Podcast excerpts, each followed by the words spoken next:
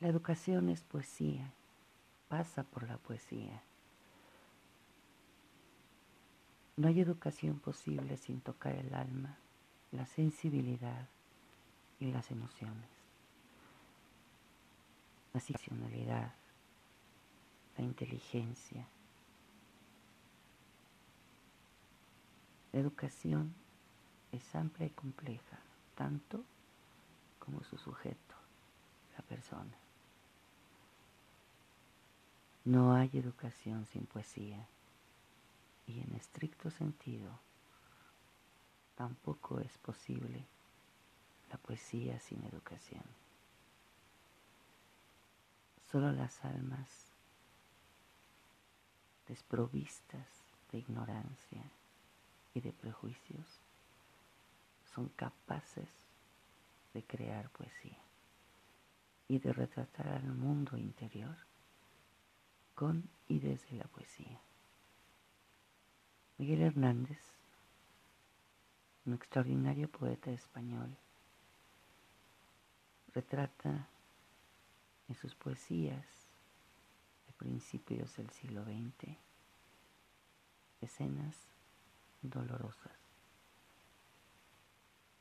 desgarradoras, llenas de guerra. Y al mismo tiempo profundamente humanas, delicadamente bellas y evocadoramente vivas. Para la libertad de Miguel Hernández. Para la libertad sangro, lucho, pervivo. Para la libertad mis ojos y mis manos, como un árbol carnal, generoso y cautivo, doy a los cirujanos. Para la libertad siento más corazones que arenas en mi pecho. Dan espumas mis venas y entro en los hospitales y entro en los algodones, como en las azucenas.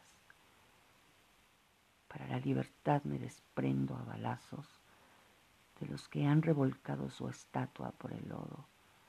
Me desprendo a golpes de mis pies, de mis brazos, de mi casa, de todo.